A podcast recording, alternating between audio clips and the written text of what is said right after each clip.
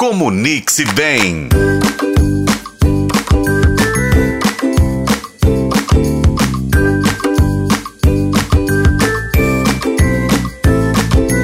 Olá, pessoal!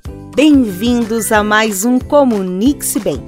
E hoje continuamos nossa série especial de comunicação com crianças. Você já se depararam com crianças que fazem perguntas sem parar? Bem, isso é sinal de uma mente curiosa e ávida por aprender. Olha, gente, eu sei que não é fácil, eu passei por isso e a gente fica ouvindo pergunta o tempo todo e é super cansativo.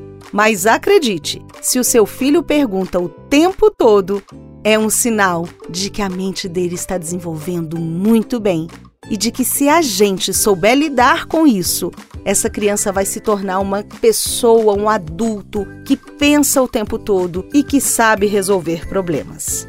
As perguntas, elas fazem parte do mundo infantil. Elas são a maneira que as crianças têm de entender o mundo ao seu redor.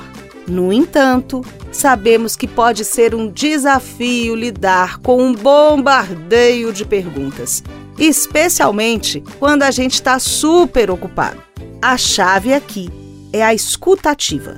Quando uma criança faz a pergunta, ela está buscando conhecimento e validação. Em vez de ficar impaciente, reserve um tempo para responder com carinho e paciência. Além disso, estimule a curiosidade da criança fazendo perguntas de volta. Isso não só incentiva a comunicação, mas também ajuda a criança a desenvolver habilidades de pensamento crítico. Lembre-se de que as perguntas são essenciais para o desenvolvimento da criança. Podem criar laços poderosos entre cuidadores e filhos. Respeitar e encorajar essas perguntas é uma forma de mostrar que você valoriza a busca pelo conhecimento. E olha, gente, se você naquele momento não pode, responda pelo menos uma pergunta e fale para o seu filho assim: no horário tal, quando a mamãe chegar do trabalho, quando o papai chegar do trabalho, eu vou ficar com você e você vai poder me perguntar tudo o que quiser. Pense durante o dia em tudo que você deseja saber e se eu souber, eu vou ter muito prazer em te ensinar. Isso vai fazer com que a criança também aprenda a ter paciência. E por hoje é isso, espero que vocês tenham gostado muito dessa dica.